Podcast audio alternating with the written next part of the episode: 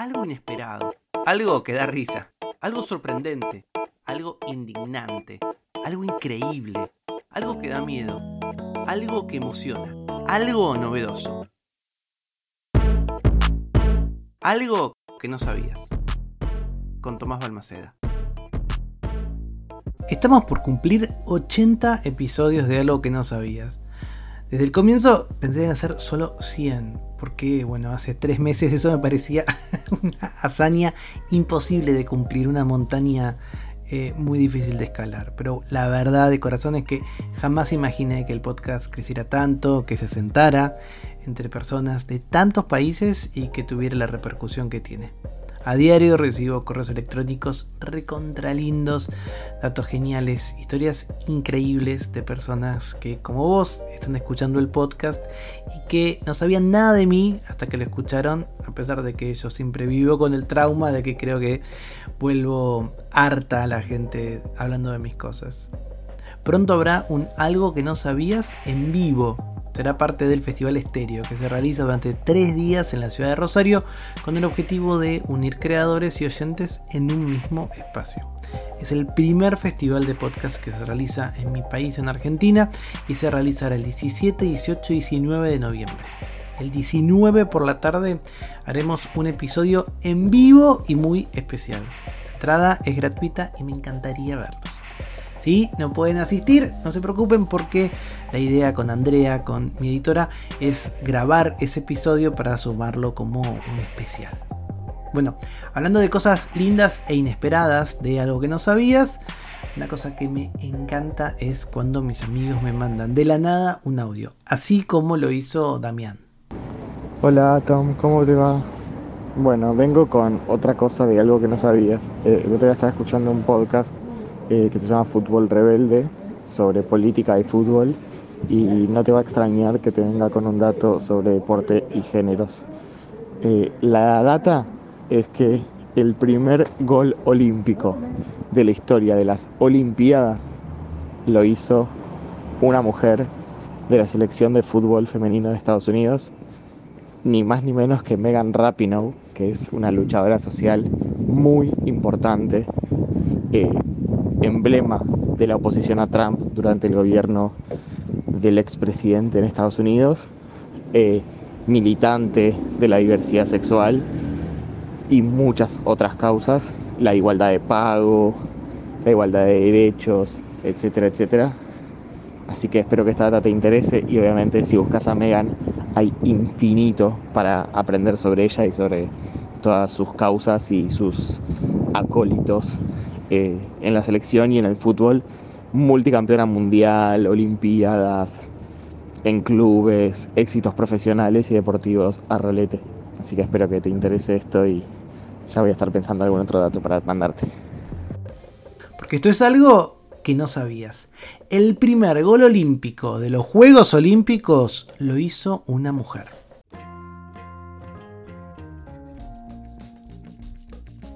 Bueno, Primero lo primero, ¿qué demonios es un gol olímpico?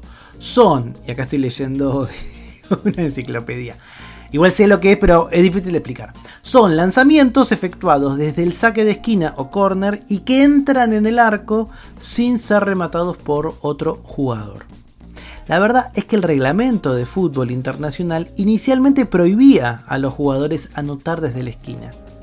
Eso se cambia en junio de 1924, cuando la International Board modificó el artículo 11 tras una consulta efectuada a distintas organizaciones en diferentes países.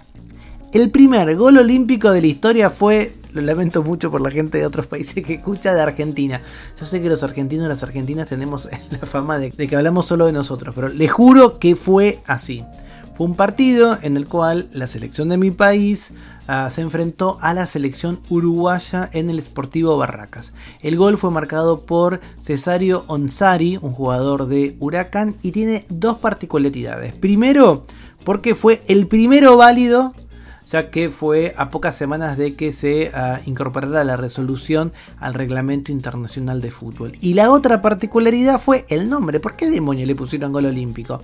Mira, sucede así. La selección argentina estaba enfrentando, como te conté, a la uruguaya. La uruguaya venía de ser campeona de los Juegos Olímpicos de París. Entonces empezaron a decirle a ese gol el gol de Onsari a los Olímpicos, el gol de Onsari a los Olímpicos, el gol de los Olímpicos, el gol a los Olímpicos y quedó como el gol olímpico, ¿ok? Como les conté, el primer gol producido directamente desde el córner, sin la intervención o el desvío de otro jugador más allá de quien pateó en la esquina del campo de juego. A partir de esa jornada, además, surgió lo que se conoce como vuelta olímpica, pero esto no sé si existe en otros países que no sea Argentina, porque de alguna manera los organizadores del partido le pidieron a los campeones uruguayos que recorrieran el perímetro del campo de juego para ser saludados por el público asistente. Así se popularizó esta costumbre que es muy habitual en mi país, dar la vuelta olímpica se considera que es justamente cuando un equipo se consagra como campeón en un torneo, entonces nada, da la vuelta alrededor de la cancha. Última curiosidad de ese partido, fue el primer partido que en mi país inauguró el sistema de alambrado para separar al público de los protagonistas del partido. Si sos europeo eso te puede parecer muy raro porque no sé mucho de fútbol pero me doy cuenta que no hay alambrado en todas partes. En mi país es una cuestión de vida o muerte. Durante un tiempo además, para seguir con la temática, se llamó eso alambrado olímpico para el cerco perimetral, pero creo que ya no se usa.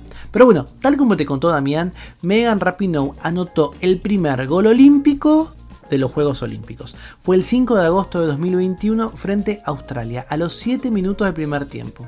Obviamente es raro que se produzcan este tipo de goles porque vos imaginás que quien lo patee tiene que hacer que la pelota se vuelva curva, ¿no? Que haga un recorrido curvo para que pase de una esquina hasta el fondo de la red. La vida de Megan es increíble. Fue oro olímpico en 2012, ganadora de dos mundiales y del premio de Best, que lo que hace es justamente seleccionar a lo mejor de cada disciplina. Pero, tal como contaba también Damián en su audio, no tiene ningún empacho con enfrentarse a aquellas cosas que ella considera injustas. Por ejemplo, se enfrentó con el expresidente de los Estados Unidos, Donald Trump, lanzando discursos contra las injusticias sociales, la igualdad salarial, la lucha por la diversidad y el respeto por el colectivo LGTBIQ. En su biografía, One Life, esta jugadora de California no solamente repasa éxitos y fracasos deportivos, sino que también cuenta por qué decide tomar estas elecciones y eh, interpela a quien lo lee a también justamente sumarse a tratar de que el mundo sea un poquito menos injusto. Básicamente la pregunta que recorre toda su autobiografía es ¿y vos qué vas a hacer? En la introducción de One Life Megan justamente cuenta que hay mucha gente famosa o conocida que utilizan el altavoz de la fama para promocionarse a sí mismos, ¿no? Que a ella le cae para el toto, le cae muy mal. Dice en esa autobiografía, siempre he pensado que cuando tienes el más mínimo poder o dispones de espacios o de capacidad de control, debes compartirlos. No creo que sea necesario contar con una gran plataforma para ello. Puede consistir en algo tan simple como rechazar un comentario intolerante, incluso cuando no se forma parte del colectivo que está siendo atacado. En ocasiones algo de lo que he dicho ha causado revuelo, pero teniendo en cuenta cuánto margen me ha proporcionado, lo menos que puedo hacer es posicionarme. Según Megan, todos los seres humanos formamos parte de la misma historia, por lo que estamos inevitablemente conectados.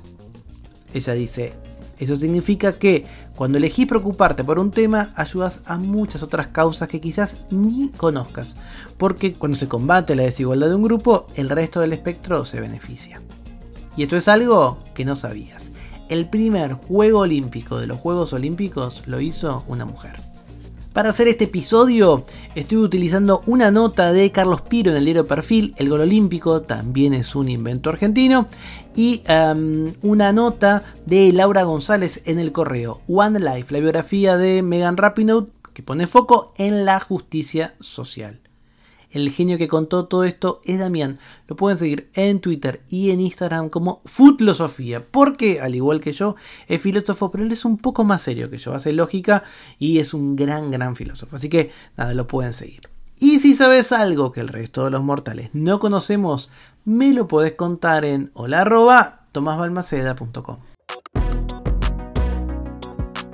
Algo que no sabías es una producción de Blick Studios. Idea y realización, Tomás Balmaceda. Edición y tratamiento del sonido, Andrea Kukier. Música original, Vlad Gluschenko. Nos vemos mañana con algo que no sabías.